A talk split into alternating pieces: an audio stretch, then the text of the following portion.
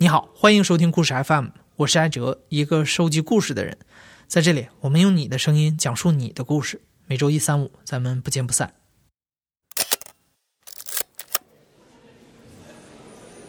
因为我这次不是要参加他婚礼嘛，就我去翻了一下我以前的照片，就翻到了很多从我们俩上大学第一天就我去成都的机票开始，然后一直到最后，嗯，大三快结束，所有的照片全部都在上面。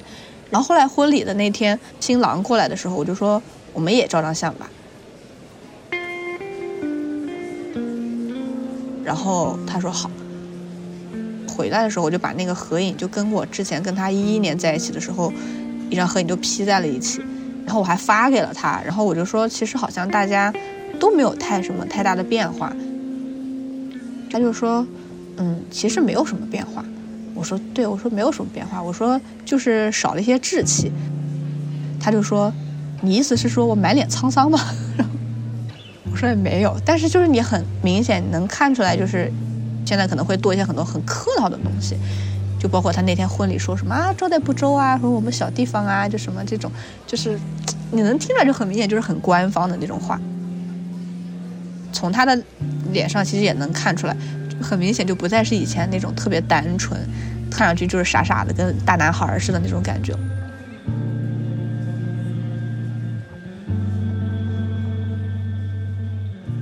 今天的讲述者猴子是故事 FM 的听众，目前在荷兰工作和生活。前不久，他给我们投稿说，他刚刚参加了前男友的婚礼。猴子和前男友都是安徽人。二零一零年，他们高三，猴子到前男友所在的学校参加了一个为期一个月的艺考班，在那里，他们第一次相识。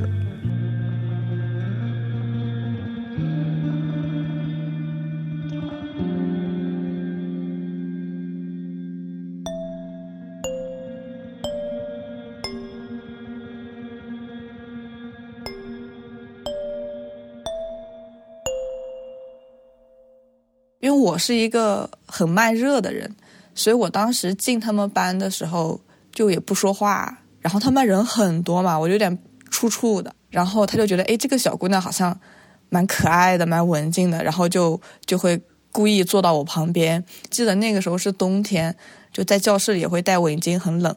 然后他就故意跟我说。哎，你这个围巾的系法还蛮特别的，你要不要教一下我这个围巾怎么系？这样，然后，然后当时我就教了他，然后当时还被我们老师看着，我们老师就说：“哎，你不要勾引别人小姑娘，你你好好上课什么的。”就就当时这个男生就是那种很活跃的男生，可能像每个班里都会有一些调皮捣蛋的，让老师啊你不要动那种。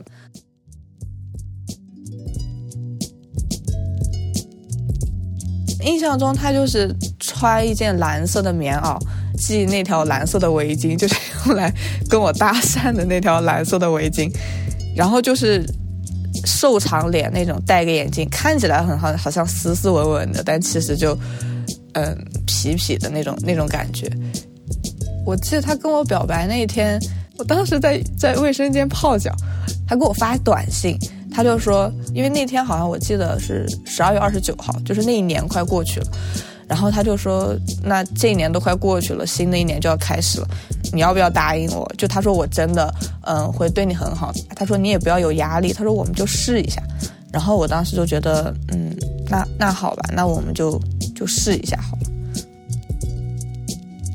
就后来我们确认关系之后，嗯，因为我后来就回我自己的学校上课了嘛，他就。会经常跑来我的学校，就晚自习的时候，所以现在想想其实还蛮辛苦的，要坐车，可能要坐一个小时这样，然后他可能会等我下了晚自习，可能那会儿都已经十点多，然后就送我回家，就中间只有其实很短的一段路，送我回家之后，他再走到上车的那个地方，然后再坐车再回去，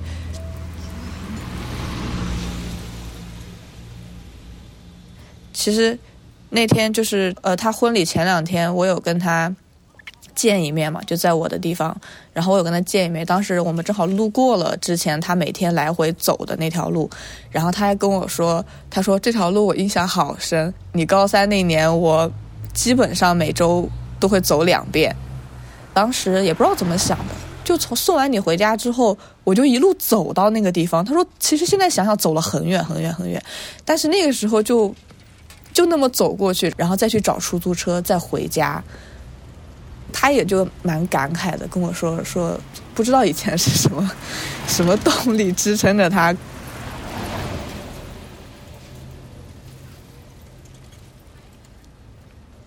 我当时其实我有一个印象很深的事情，就是我们出去艺考的那段时间，我们是去了合肥艺考，然后因为你要连续考很久，所以你就在考试那个点附近，我跟我几个传媒班的朋友，我们就租了一个小房间，他们也是差不多住的很近，因为那个时候是冬天，你知道女生艺考肯定会。就是为了好看嘛，就不会穿的很臃肿，可能就是毛线，最多最多就是线衣，然后小裙裙这种。然后我就冻生病了，到晚上开始就开始发烧，当时就躺在那个宾馆的床上，跟我朋友我们俩睡一张床，然后一张被子。当时我就躺在床上就迷迷糊糊啥也不知道，他当时就来我房间，然后就坐在我旁边，然后就帮我就是。拧毛巾啊，帮我帮我擦汗啊什么的，就一直在照顾我。我其实我就睡着了，我就不知道后面发生了什么事情。然后等我第二天早上起来的时候，发现他就睡在我旁边，就坐在椅子上，趴在我的床上。我当时还蛮感动的，但是我以为他只是早上过来看一下我。然后结果后来跟我住同一个房间的女生跟我说，说她早上起床去洗漱的时候，发现卫生间里有很多很多的烟头。他就说，因为他晚上照顾我就会犯困，然后他又不想睡觉，因为说我旁边的女生会拽我被子，他就害怕我旁边那个女生把我被子拽走，然后我会会会冻着，所以他就一直强撑着，就困了就去抽支烟，困了就去抽支烟，然后就一直强撑撑了一晚上，一直到早上，他可能才迷迷糊糊才睡过去，就趴在我的床边。我当时特别感动，就。知道那个事情以后，我就特别感动。然后当时我就想说，虽然我没有跟他说那个话，但是当时我就想说，嗯，这个男生真的对我特别特别好。就如果可以的话，我希望我可以嫁给他。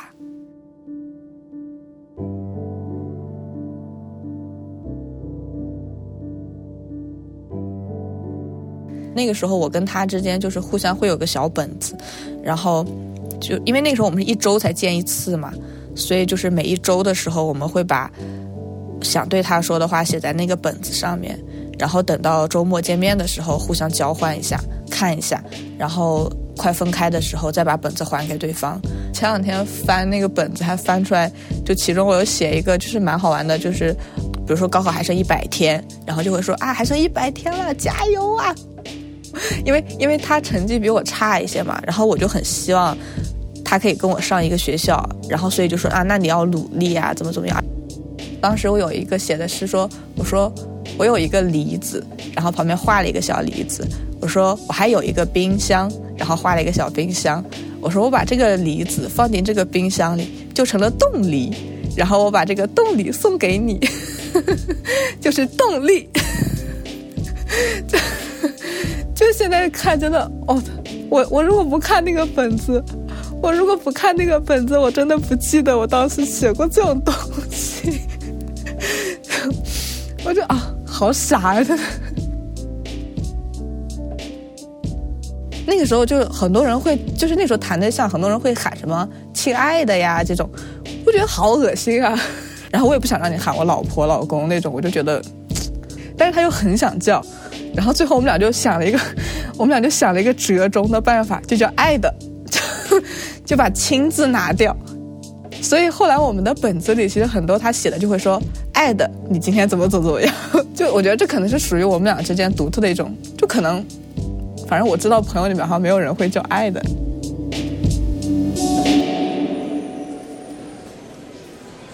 呃，那天婚礼上的时候嘛，当时那个司仪就问那个新郎，就说：“嗯，说你平时称呼你的新娘为什么？”然后他就说：“老婆。”就那个瞬间会觉得，甚至我不知道这样想对不对，但是心里面会有一种，嗯，你看你们的叫法多俗。二零一一年，猴子通过艺考进入了成都的一所高校，念了编导专业。当时男朋友为了跟她在一起，报了同一个学校的专科。但是因为文化课的成绩不够，他被迫去了成都的另一所艺术学校读建筑专科。就像之前我说，因为他成绩不太好，然后我一直努力鼓励他说：“你要加油，你要加油，你要加。”他一直说：“啊，我会加油，会加油，会加油。”结果后来他成绩还是没有提升。令我生气的是，你本科文化课不够，你连专科的文化线都够不着。然后当时真的好失望啊！然后当时我想说。啊，那可能就这样了吧，就就就可能我已经做好打算要分手了，然后他自己可能也不甘心吧，他就说那上不成一个学校，至少我们俩在一个地方，所以他后来填志愿的时候，他也没有看学校，就只要是成都的学校他就填，但是那个举动会让我觉得挺感动的，不管专业不管学校，我就是要在那个地方，我就是要跟你在一个地方，我其实一直都觉得。就哪怕后来我们分手了，我也这么说。我说我一直都觉得，就我应该这辈子，他应该是对我最好的一个男生了。就我能看出来，他是真的、真的、真的很想以后跟我一直在一起的那种。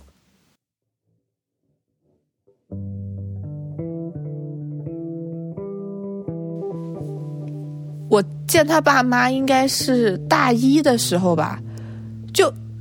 我不知道他是怎么跟他爸妈说的，但是他爸妈就一直在让他带我去见，但是我会觉得太早了，但是他就说：“哎呀，去见一下，去见一下。”然后就是你就说你就当去玩儿，我说好吧，好吧，那就去吧。当时就进他家嘛，就很拘束，因为第一次嘛。然后他妈妈是一个性格特别开放的人，就特别活泼，然后他爸爸是那种特别内敛，然后他爸话不多，见了我就是笑。当时进去就啊喊叔叔阿姨好，然后就一起吃饭，饭桌上也是他妈一直就是，啊就在帮我夹菜啊什么的。然后因为那个时候就是我对象抽烟嘛，他就说啊你要管管他呀，这个不能让他抽烟呐，抽烟对身体不好呀什么什么。因为他爸爸就是烟瘾很大，他爸爸当时是在上海工作。就以前很辛苦的那种，然后因为一个人在上海，所以他爸爸就是给我的感觉就是很朴实，很尽心尽力在为这个家努力的那种。当时特别喜欢他爸爸，就觉得他爸爸特别的可爱。当时吃完饭嘛，然后就你肯定要说一下啊，阿姨这个碗我来洗什么的。他妈就哦不用不用不用不用。然后结果我对象当时就直接揭穿我，哎呀装什么装？来来来沙发这边坐下。然后就啊好尴尬，真的是讨厌。然后。就那一次吧，加了他爸爸的微信，然后他爸爸后来有在微信里面给我发，他的意思大概意思就是说，嗯，因为他一常年在外嘛，就没有办法很好的照顾他儿子，然后就说，嗯，希望我可以多照顾他，嗯，因为他家是独子，他就说我没有女儿，嗯，就我们那儿管女儿可能叫丫头，他说我希望你可以做我丫头，他说你以后不要叫我叔叔，你叫我爸爸，我我我不管你以后跟小天的关系怎么样。嗯，就是我都认你做女儿，你都是我闺女。然后当时那个话我就真的好蛮感动的。然后后来我又觉得好像叫叔叔又会觉得好像愧对他的这一份这份那个。然后后来因为他他姓管嘛，我后来我就说我说那叔叔可不可以这样，我叫你管爸。他说好啊好啊可以啊，然后所以他的微信名就在我的我的通讯录里，我的微信名改的都是管爸，一直存存存到现在。其实其实说起来只见了那一次面而已，但是就觉得他们是真心对我好。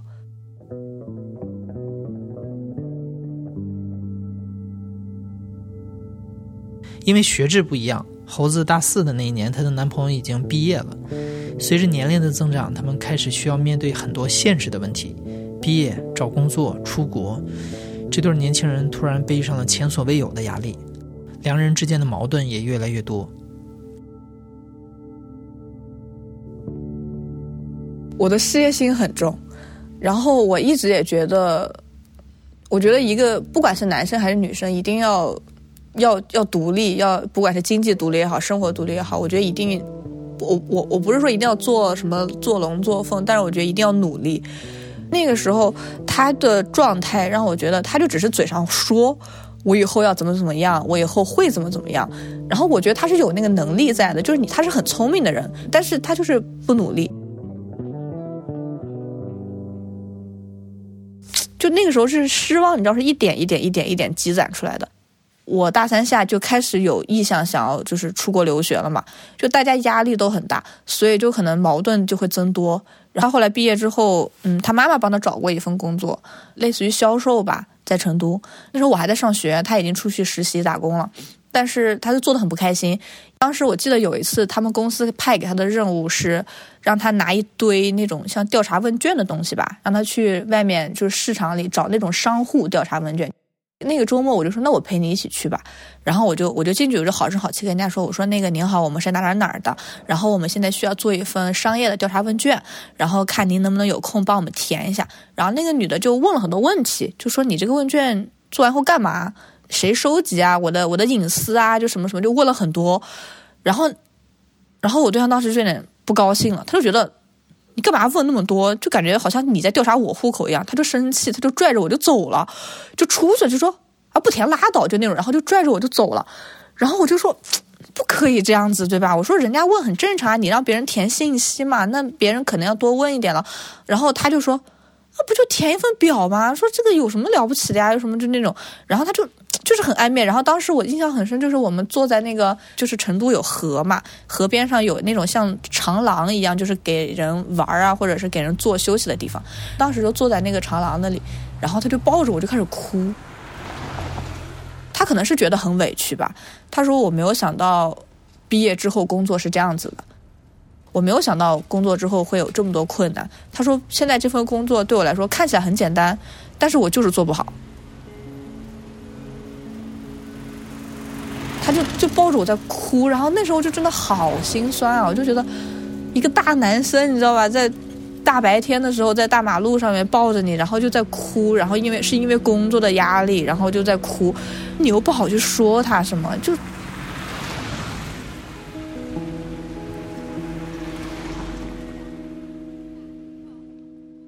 我之前也有鼓励过他，就说啊，我觉得你口才很好啊，你这么能说会道的，你去做销售肯定很厉害，什么什么的，但是。也是我忽略了一点，就是他是很爱面子的人，就这一点跟做销售是很冲突的。所以那那一次就是他工作很失败，他自己整个人是很挫败的，他就觉得感觉好像学也没怎么好好学，然后最后出来做了一份跟专业不相关的工作，然后工作也不顺利，就会产生那种落差感吧，大家就很。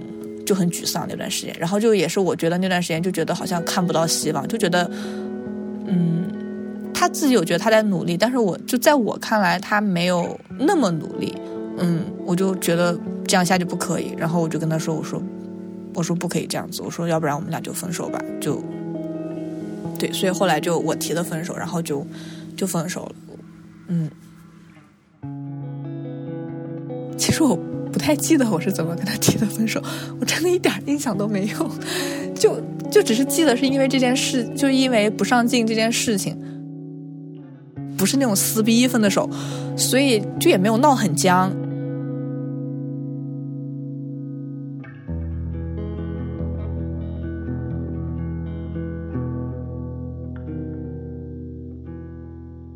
就我后来去英国读研究生嘛，就可能。回一年回来一次那种，然后回来的时候有一次我在上海，然后我就说那我们俩见个面吧，他就说好，然后我就跟他见面吃饭，他当时就跟我说，他说，他说你你为什么要出国？他说国内不挺好的吗？他说你出国你是打算回来呀，还是打算怎么样呀？就那个时候我说我是打算回成都的，然后那次跟他聊天，我就觉得好像嗯，就是两个人的思想产生了变化，就是你想的东西不一样了。因为他觉得我一个女孩子嘛，他说你一个女孩子没必要那么拼，就找一份工作啊，然后怎么样就就挺好了。但是我是那种，我希望我可以很拼，然后我希望我可以靠我自己的能力，就是可以打拼出来一点，就哪怕嗯嗯，其实我之前有想过说要不要跟他复合，我跟他分手之后就也没有谈过恋爱，但是后来那次聊天之后，我就觉得嗯，就还是我们两个。就三观啊、思想啊各方面产生了分歧，就哪怕复合，就仅靠我们对彼此的喜欢，可能是没有办法支撑以后的路的。那就想说，嗯，我们还是就做朋友好了。猴子的前男友在和猴子分手之后，回到老家颓废了一段时间，后来不知道哪天突然想通了，决定开始好好努力。他去了上海，做了房地产行业。工作虽然很辛苦，但几年下来，事业逐渐走上了正轨。如今在业内也算混得不错。猴子呢，在英国读完了研究生，去了荷兰工作。他偶尔也会跟前男友聊一两句近况，得知这些年他也交了一两位新的女朋友。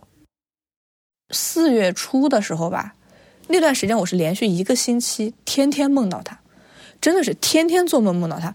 然后而且梦里面他在卖，他是在做销售，就。卖红酒，梦一天两天，我觉得很正常吧，就偶尔可能会梦一下这种。但是我那是连续一个星期都在梦，每天晚上都在梦，然后我就觉得怪怪的，然后我就发微信给他，我就说你最近是不是有什么事儿？他就说怎么了？我说我连续一个星期都梦到你，我说你是不是出什么事情了还是怎么了？然后他就说这么神的吗？然后然后他就跟我说说啊，说因为他最近在筹备婚礼，压力特别大，说很烦躁。然后我当时，嗯，已经已经到筹备婚礼的阶段了嘛。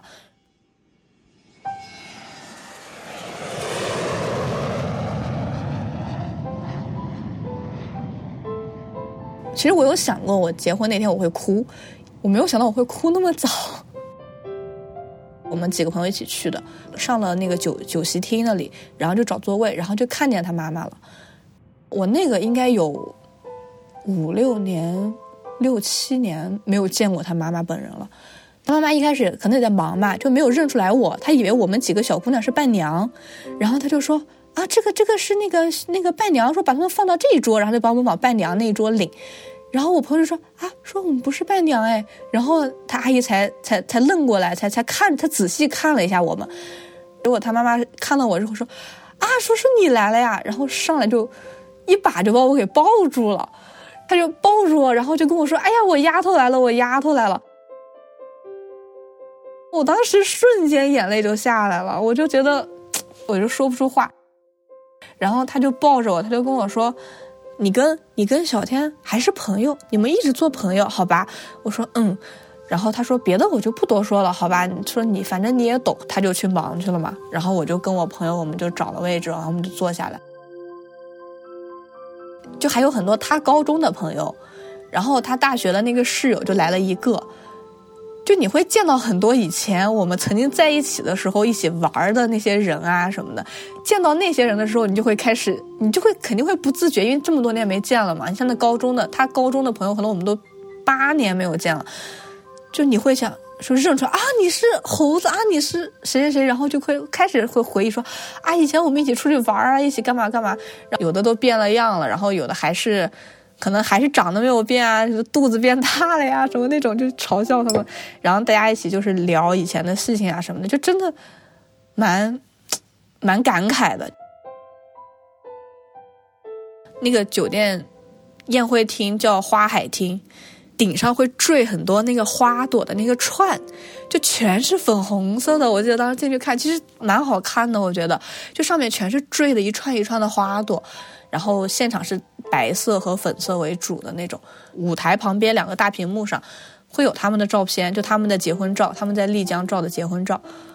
然后我就会看那个结婚照，就会想，哦，真的到了这一天，就我没有想过这一天会来的这么快。就我即将要看到他跟那个女生在一起。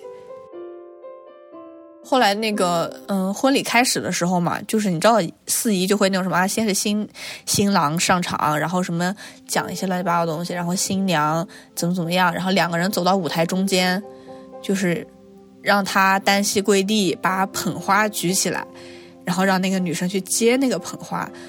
然后完了，让他爸爸说啊，把你女儿交到他手上。当时我坐的那个位置就离那个其实蛮近的，男生是背对着我的，我能看到女生和他爸爸。然后当时我看到那个，我就就一直在哭，你知道，不是那种嚎啕大哭，就是眼泪一直往下掉，一直往下掉。看的那一刻，然后我就看到他单膝跪地，看到他那个啥，就就那个心情真的蛮复杂，就是。就是你会不自觉的，你会去想，说，那个位置其实本来站的人应该是我和我爸爸，然后他单膝跪地的时候，应该跪的人应该是我，然后就 就真的那个时候很很心情真的他中间婚礼进行的时候。我朋友还跟我开玩笑说：“上啊上啊上！”然后，然后，然后我说：“嗯，我说我一会儿我就躺在中间那条道上。”我说：“你要娶她，先跨过我。”就可能电视剧看多了，你知道吧？就他中间那些环节，你就会想：哎，哪个点我是不是可以去捣个乱？他会想：哎，不要不要不要，还是呃不要这样不要这样。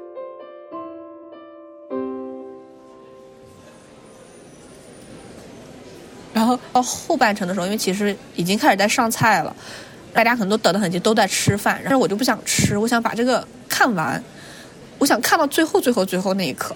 当时我朋友就旁边朋友就喊我说：“哎呀，吃饭了吃饭了，别看了，说菜上了。”然后我说：“我说你们先吃，你们先吃。”然后我就一直在看，就只有我，因为当时。舞台在我后面，就我一直扭过身去，然后就一直在看那个舞台。其实周围其实已经没有人在看，都在吃饭。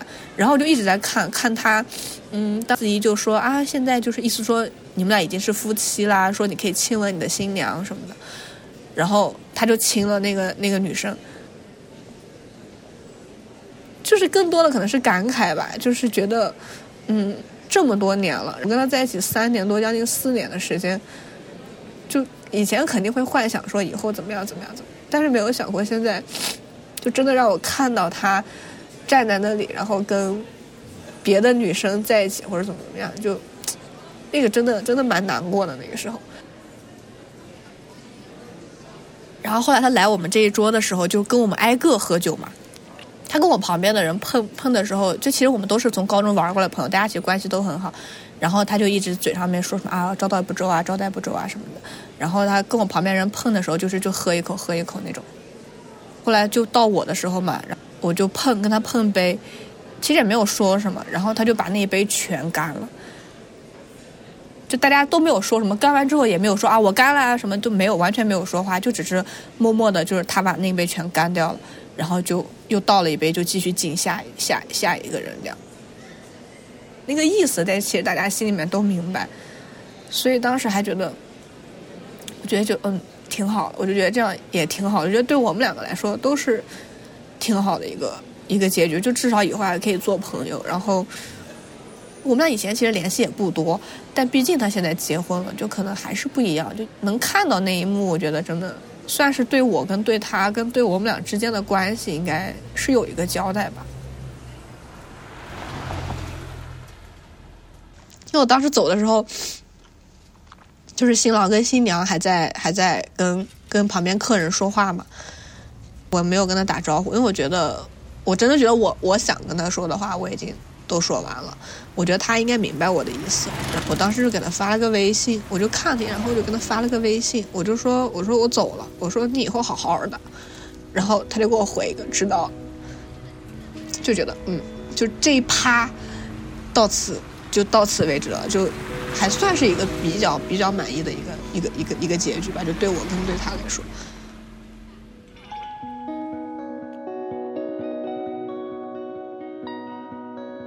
你现在正在收听的是亲历者自述的声音节目故事 FM，我是主播艾哲。